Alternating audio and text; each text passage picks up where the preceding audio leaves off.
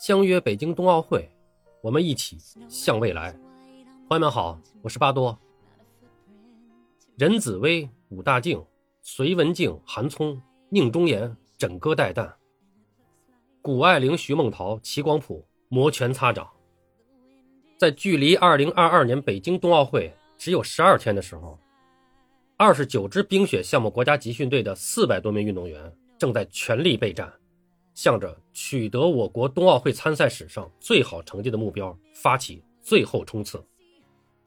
在中国冬奥军团历史上夺得的十三枚金牌中，有十二枚都出自短道速滑、花样滑冰和速度滑冰项目。在北京冬奥会上，这三个项目的代表队有望三箭齐发，继续担任中国军团争金夺牌的主力军。尽管在过去几年经历了两度易帅的风波。但中国短道速滑这支王牌军，在2021至2022赛季的世界杯赛中，还是基本保持了强队水准。异军突起的任子威和平昌冬奥会冠军武大靖，也凭借着夺冠表现，提前锁定了北京冬奥会的参赛席位。虽然中国女队整体实力下滑的状况目前没有明显的改观，但中国队在男子的几个接力单项和男女接力以及混合接力等项目上，仍然具备冲击奖牌。乃至金牌的实力，如果不出意外，中国短道队将延续自2002年盐湖城冬奥会以来届届见金的势头。与任子威、武大靖一样，速度滑冰名将宁中原、高亭宇也依靠在世界杯系列赛中斩获金牌的佳绩，提前锁定奥运门票。凭借在男子1500米和1000米比赛中摘下两金两银，并在卡尔加里创下了一千米个人最佳成绩的强势表现。宁忠言成为中国速滑队冲击北京奥运会金牌的领军人物。在缺席部分世界杯赛事的情况下，高亭宇在男子500米项目上收获一金一银，这位平昌冬奥会铜牌获得者正朝着更高的目标进发。在女子团体追逐项目上，中国队也有争夺奖牌的希望。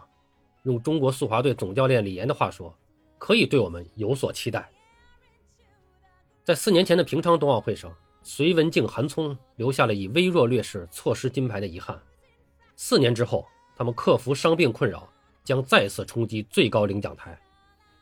在2021-2022赛季的世界花样滑冰大奖赛中，两届世锦赛冠军得主隋文静、韩聪在加拿大和意大利的两站比赛中两度登顶，他们的队友彭程、金阳在意大利站比赛中获得亚军。在最新的双人滑世界排名中，隋文静、韩聪和彭程、金阳分列第三和第五位。前五名的另外三个席位，前五名的另外三个席位被包括世锦赛冠军米什纳加利亚莫夫在内的三对俄罗斯组合占据。在北京冬奥会上，花样滑冰双人滑的主旋律将是中俄之争。此外，在男子单人滑项目上，平昌冬奥会第四名金博洋也在积极的调整状态，为超越自我而战。二零一零年温哥华冬奥会首次参赛的中国女子冰壶队勇夺铜牌，但是在四年前的平昌冬奥会上，中国男队无缘参赛，中国女队和混双战绩平平。这次主场作战，中国队直接拿到了男女混双三个项目的满额参赛席位。新冠疫情发生以来，中国冰壶队一直低调备战，期待他们重新出发之后的蜕变。说完冰上项目。我们来看看雪上项目中国队的情况，必须要提到，谷爱凌将引领中国雪上最强的冲击波。自1980年首次征战冬奥会以来，中国军团一直呈现兵强雪弱的局面，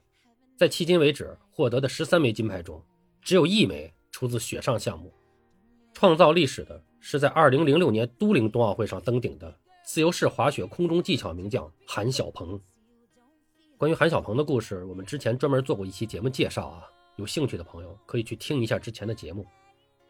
经过体育健儿们过去几年的艰苦努力，中国兵团兵强血弱的局面有望在北京冬奥会上得到改观。就在今年的一月一日，在加拿大举行的国际雪联自由式滑雪世界杯卡尔加里站比赛中，中国选手谷爱凌以九十二点八零分的成绩夺得女子 U 型场地冠军。自2020年在冬青奥会上大放异彩以来，目前年仅18岁的自由式滑雪新秀谷爱凌一直延续着强势表现，在去年年初的世界极限运动会和自由式滑雪世锦赛上斩获了多枚金牌。本赛季他虽然因伤错过了奥地利的首站比赛，但伤愈回归之后，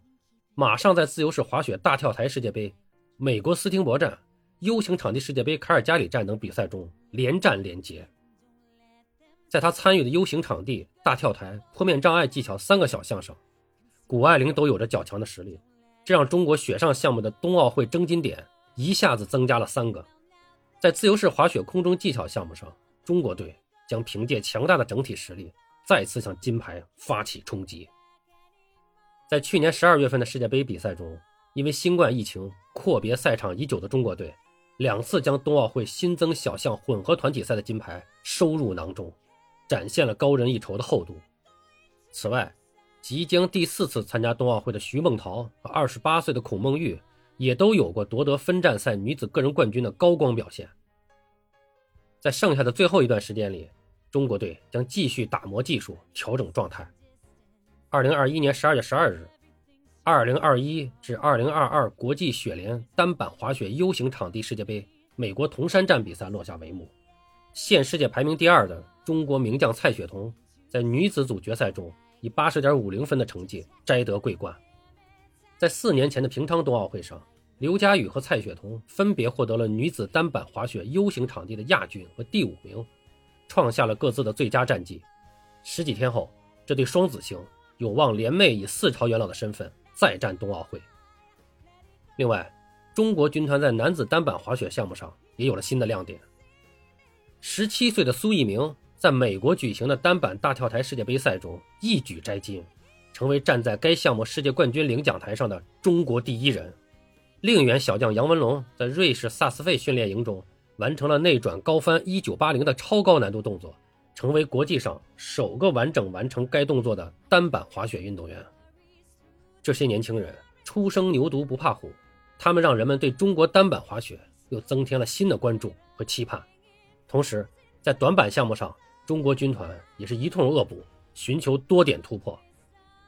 在二零一五年。北京携手张家口成功申办2022年冬奥会之时，在冬奥会的一百多个小项中，大约有三分之一的小项中国没有开展。在近七年的时间里，中国冰雪界齐心协力恶补短板，一次又一次地实现了新的突破。目前，中国有二十九支冰雪项目国家集训队，四百八十名运动员正在全力冲刺备战北京冬奥会。当2015年北京获得2022年冬奥会举办权时，中国在一百零九个小项中，约有三分之一的项目从来没有开展过。在平昌冬奥会上，中国队的参赛项目约占项目数量总数的一半。但这届冬奥会作为东道主，中国队将力争实现全项目参赛的目标，这绝对是一个历史性的突破。二零二一年十一月二十六日，中国选手耿文强在钢架雪车世界杯奥地利因斯布鲁克站男子单人比赛中，以一分四十六秒零四的成绩。与英国选手维斯顿、德国选手格罗索尔并列获得冠军。耿文强见证了中国选手在钢架雪车项目中突飞猛进的中国速度。从2015年通过跨界跨项选材接触钢架雪车项目，到2018年首次站上冬奥会赛场获得第十三名，再到2021年11月26日在钢架雪车世界杯奥地利因斯布鲁克站男子单人比赛中获得并列冠军，耿文强一次又一次。改写着历史。在2021和2022赛季雪橇和雪车世界杯比赛中，中国选手实现了诸多零的突破。男子雪橇选手范铎耀在延庆站获得男子单人第三十二名，创造了中国男子雪橇运动在世界杯上的最好成绩。雪车世界杯奥地利因斯布鲁克站，中国选手怀明明获得女子单人雪橇第十名。在随后的北京冬奥会上，相信他们。会给我们带来新的惊喜。高山滑雪被誉为冬奥会上皇冠上的明珠，但是中国选手在这个项目上一直与世界一流选手差距巨大，在以往冬奥会上连取得资格都很困难。最近几年，中国队厉兵秣马，攻坚克难，成效显著。本赛季通过参加在延庆小海坨、黑龙江亚布力以及国外举办的国际雪联积分赛，中国队。已经取得了除女子超级大回转之外的十个小项的参赛资格。中国队的领队刘真说：“我们全队非常有信心，在一月份的积分赛里全力攻关，咬牙坚持，拿下最后一个项目的参赛资格，实现全项目参赛的目标。即将在北京冬奥会上实现突破的，还有中国男子冰球队，他们将以东道主的身份首次出现在冬奥会冰球赛场上。上届错失冬奥席位后，中国女兵也将再度亮相冬奥会。经过在俄罗斯长达五个月的外训外赛，教练团队。打造了有队伍风格的防守反击战术体系，尽管与世界强队差距依然明显，中国男兵的中国男兵的奥运首秀和中国女兵的回归仍然值得期待。在跳台滑雪项目上，中国队也在改写着历史。跳台滑雪队目前为止获得了一男两女的奥运资格，能够参加四个冬奥项目的比赛，同时也在力争参加男子团体赛的资格。在获得跳台滑雪冬奥会参赛资格的人数上，中国队已经实现了历史性的突破。在国际雪联北欧两项洲际比赛中，中国选手赵嘉文在男子个人标准台加十公里越野滑雪比赛中，为中国队获得一张珍贵的冬奥会入场券。年轻的中国北欧两项队将在北京迎来冬奥处子秀。距离冬奥会开赛还有十二天的时间，绝大多数的中国冰雪健儿都在国内进行封闭冲刺。也有的还在外训外赛，为争取冬奥会参赛资格做最后的努力。十二天后，他们将齐聚冬奥赛场，为实现精彩参赛的目标共同奋斗。让我们共同期待吧。好了，关于冬奥会的话题，今天我们就聊这么多。感谢您的收听，本节目由喜马拉雅出品，我们下期再见。